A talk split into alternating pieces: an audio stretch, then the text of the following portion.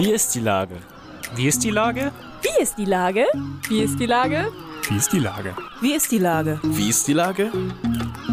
Der fast tägliche Podcast mit Lars Meyer. Wie ist die Lage? Unser fast täglicher Podcast als Kooperation von der Mopo und der Gute-Leute-Fabrik spürt tagesaktuellen Fragen nach. Seit 2020 kommen prominente Lenker und unbekannte Denker, also Barkeeper, Bäckerinnen oder Bürgermeister, knapp 15 Minuten zu Wort. Die Auswahl ist rein subjektiv, aber immer spannend und überraschend. Mein Name ist Lars Meyer und ich rufe fast täglich gute Leute aus Hamburg an. Unser Partner, der das diese Woche möglich macht, ist Asklepios. Impfen rettet Leben. Werden auch Sie zum Lebensretter. Ganz so wie unsere Teams. Das war Werbung. Herzlichen Dank. Heute befrage ich den SPD-Bürgerschaftsabgeordneten Arne Platzbecker. Ahoi Arne. Ahoi Lars. Lieber Arne, bevor wir anfangen zu sprechen, ist es mir eine Herzensangelegenheit, unserem Umweltsenator Jens Kerstern, der, ähm, wie wir letzte Woche erfahren haben, erkrankt ist, die besten Genesungswünsche zu überreichen. Das gilt, glaube ich, nicht nur von der Guten Leute Fabrik aus. Ähm, Jens Kerstern ist häufig Gast in diesem Podcast, sondern auch von allen Hörerinnen und Hörern. Und ich nehme mal an, ich sehe dich schon nicken, auch von dir. Ja klar, diesen Genesungswünschen schließe ich mich natürlich an. So, dann wollen wir mal einsteigen, lieber Arne. Ähm, ich sag mal so, wie ist denn die Lage auf St. Pauli? Das ist ja Teil deines Wahlbezirks. Und St. Pauli ist ja so ein bisschen die Herzschlagader für Hamburg, zumindest was Tourismus, Gastronomie auch Hotellerie äh, und so weiter angeht. Und da krankt es ja doch auch ein bisschen, ne? Ja, also die Lage ist alles andere als rosig. Die Lage ist, ich würde sagen, immer noch sehr, sehr angespannt. Vielleicht sogar angespannter, als äh, sie im ersten oder zweiten Lockdown war, weil so ein bisschen für viele Unternehmen und auch vor allen Dingen Gastronomen und natürlich auch die Kultur, Club-Einrichtungen so ein bisschen die Perspektive jetzt fehlt. Man hatte am Anfang immer so die Hoffnung, das geht dann ganz schnell vorüber und zurzeit äh, sehe ich so ein bisschen auch Ernüchterung und die Frage, ja, was passiert eigentlich, wenn es jetzt wieder losgeht? Geht es dann auch wieder wirklich los und kommen die Leute zurück in die Gastronomie, in die Clubs, in die Diskotheken? Und das äh, treibt ganz, ganz viele um und da habe ich wirklich viel Redebedarf äh, mit Leuten. Ich habe mich heute auch gerade wieder mit jemandem von der Initiative äh, Hamburger Musikwirtschaft getroffen und so weiter. Und da versuchen wir Lösungen zu finden und auch Ideen zu entwickeln, wie man das wieder starten kann und wie man den Leuten auch wieder die Gewissheit geben kann, dass es weitergeht und ähm, dass St. Pauli eben nicht tot ist. Zurzeit muss man schon sagen, ist St. Pauli nicht zu vergleichen mit dem St. Pauli, was wir kennen. Was könnt ihr denn von der Politikseite aus machen? Also Politik kann ja immer nur begleiten. Also klar, ähm, es gibt Corona-Hilfen, nur die sind ja auch endlich von Seiten der Stadt. Ja, also zuerst sind wir natürlich auch verantwortlich für die Regeln, das muss man auch sagen. Also 2G plus oder 3G oder wie auch immer, das ist natürlich eine politische Entscheidung und da müssen wir uns auch selber immer wieder überprüfen, ob diese Entscheidung noch richtig sind, so wie wir sie getroffen haben. Ja, bei den derzeitigen Inzidenzen, aber natürlich auch im Hinblick auf die Hospitalisierung, auf die äh, Erkrankungslage, muss man schon gucken, was man, was man wie macht. da sind wir sicherlich in einem Gespräch. Was man äh, auch oder wo ich, äh, ja, ich bin ja auch Mitglied des Kulturausschusses und äh, wir hatten das gestern auch erst in der Sitzung, wo man jetzt schon drüber nachdenken muss, ist natürlich, wie bekommen wir die Leute wieder zurück in die Kultureinrichtungen, in die Clubs, in die Diskotheken, aber auch in die Gastronomie. Viele Gastronomen leiden sehr unter den derzeitigen Regelungen, auch unter den wenigen Leuten, auch den wenigen Touristen, die natürlich da sind. Ähm, da haben wir sicherlich ein großes Problem noch gar nicht jetzt im Moment, sondern wenn das dann wieder offen ist, die Leute wieder zurückzugewinnen in die Kultureinrichtung. Wir haben jetzt einzelne Theater, die schon geschlossen haben. Äh, die Elbphilharmonie wird auch wieder auf Schachbrettmuster, so wie ich es gehört habe, umstellen, weil einfach nicht genug Leute kommen oder weil man die Sicherheit erhöhen will. Das betrifft ganz viele Gastronomen, das betrifft aber eben auch, klar, die Clubs tanzen äh, nur mit Maske. Also das ist natürlich auch für viele gar keine Option. Deswegen schließen diese Clubs. Wir haben Restaurants, die auf St. Pauli jetzt geschlossen haben und sagen, dann renovieren wir lieber die nächsten Wochen Noch und Monate. Mal renovieren, ja, weil die genau. haben ja alle schon Farbe gekriegt. Ähm, es findet ja auch praktischerweise so eine Art Entwöhnung statt. Äh, ein Freund hat mir neulich gesagt, warum soll ich denn jetzt noch essen gehen? Ich habe in den letzten anderthalb Jahren so gut kochen gelernt, ähm, das kann ich alles besser. Das ist für die Gastronomen natürlich also eine von vielen Gefahren, dass man sich quasi entwöhnt und gar nicht mehr vielleicht auch irgendwann gelernt hat, sich mit mehreren Leuten in einen Raum zu setzen und äh, Spaß zu haben und Wein zu trinken und zu essen.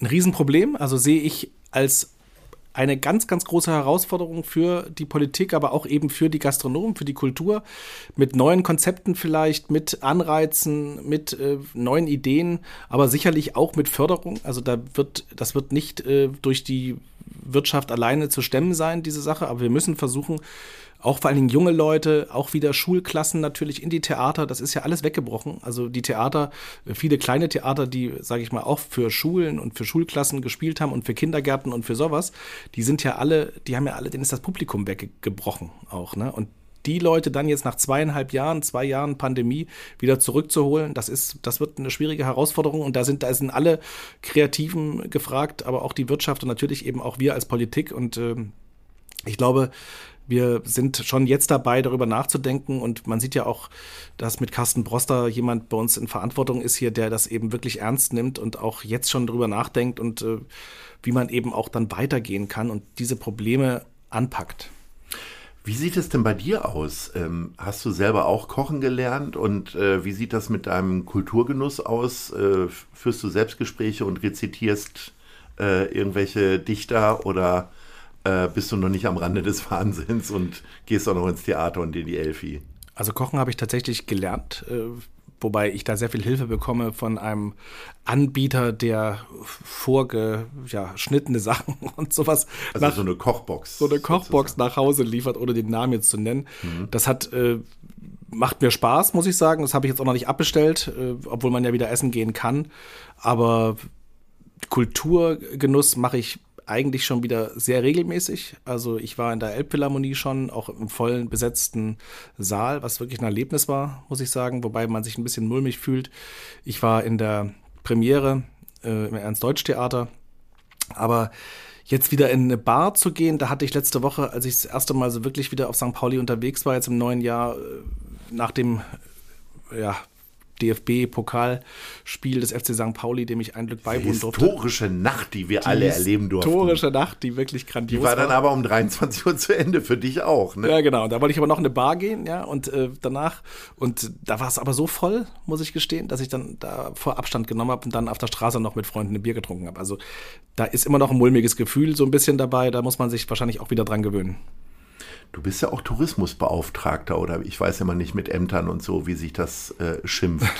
ähm, was kann denn der Tourismus jetzt tun? Ist es eigentlich, also für mich gefühlt, wir warten jetzt einfach alle ab, bis wieder mehr Sonnenstrahlen rauskommen, dann geht die Kurve runter und dann können wir anfangen zu leben und zu planen. Äh, als Politiker kann man sich das ja nicht so richtig erlauben. Ihr müsst ja schon mal ein bisschen weiter gucken. Also, äh, wie sind denn da die Pläne für den Hamburger Tourismus? Also, dass der Tourismus eine wesentlich größere Rolle für die Hamburgerinnen und Hamburger, auch für die Angebotsvielfalt in Hamburg äh, spielt. Das haben viele, glaube ich, jetzt erst in dieser Corona-Krise gemerkt. Wir merken das natürlich auch. Die Theater, die Restaurants, die jammern, weil die Touristen nicht da sind. Auch natürlich die Geschäftsreisenden und allem Möglichen. Wir versuchen, den Tourismus mit der Neustartkampagne äh, zu unterstützen. Wir versuchen natürlich auch andere Arten des Tourismus zu initiieren, wie ein Kultur-, Kunsttourismus, ein Wissenschaftstourismus. Das sind alles so Ansätze, die wir versuchen äh, zu machen. Aber zurzeit merkt man eben weltweit, europaweit, aber auch deutschlandweit, es wird einfach, äh, es ist alles sehr vorsichtig und wir müssen die Leute davon überzeugen. Das wird auch ein langer Prozess werden. Hamburg ist sicher, was Gesundheitssachen betrifft. Hamburg hat unglaublich viel zu bieten und ich glaube, wir sind eine der Städte, die dann, wenn es wieder wirklich losgeht, am ehesten aus dieser Krise wieder herauskommen kann. Wie gehst du denn mit der vermeintlichen Perspektivlosigkeit um, also die kurzfristige Perspektivlosigkeit? Wie motivierst du dich? Was stimmt dich gerade fröhlich, außer DFB-Pokalsiege des FC St. Pauli? Ja, mich stimmt eigentlich fröhlich die Entwicklung in anderen Ländern, muss ich sagen, die die Omikron-Band, sage ich mal schon, so wie es aussieht, äh, überschritten haben. Ob das jetzt in den, im Vereinigten Königreich ist oder auch in Südafrika. Äh, und da sieht man eben, wie ja das Leben wieder dann zurückkommen kann und natürlich ganz viele ähm, Sachen dann wieder möglich werden. Und das ist eigentlich so die Hoffnung, die ich habe. Und ich hoffe, dass wir vielleicht Mitte Februar äh, Christian Drosten hat es ja gesagt, dass er davon ausgeht, dass Mitte Februar die Wand, die Omikron-Wand überwunden ist und dass wir dann wieder ins normale Leben zurückkehren können.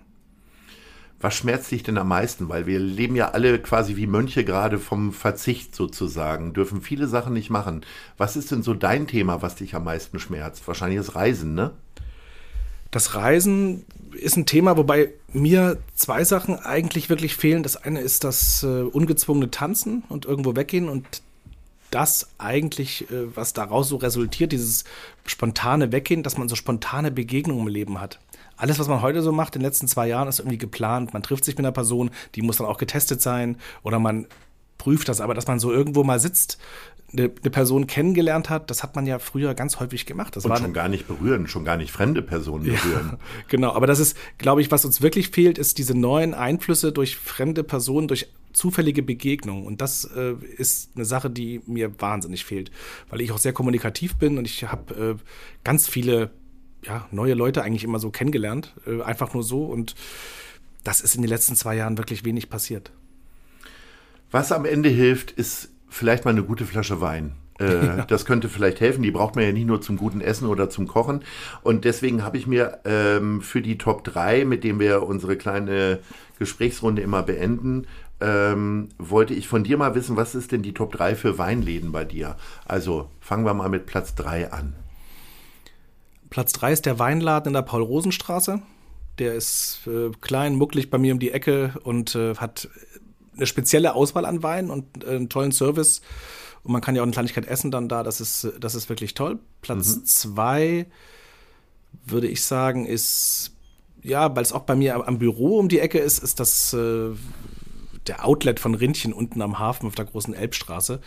Das ist äh, so ein bisschen zum Stöbern und jetzt mal irgendwelche Sondersachen. Da fährst du dann eher so mit dem Lastenfahrrad vor. Da fährt man mit dem Lastenfahrrad vor und holt sich gleich die große Kiste. Ja. Das finde ich, also da ist es einfach schön, so nach der Arbeit irgendwie hinzugehen und dann äh, nimmst du einen Schluck und dann nimmst du gleich die ganze Kiste mit, weil es gerade im Sonderangebot ist. Mhm. Das ist ganz cool. Und so mein Lieblingsladen äh, ist das Vineyard in der Osterstraße, glaube ich, ist das, also in Eimsbüttel.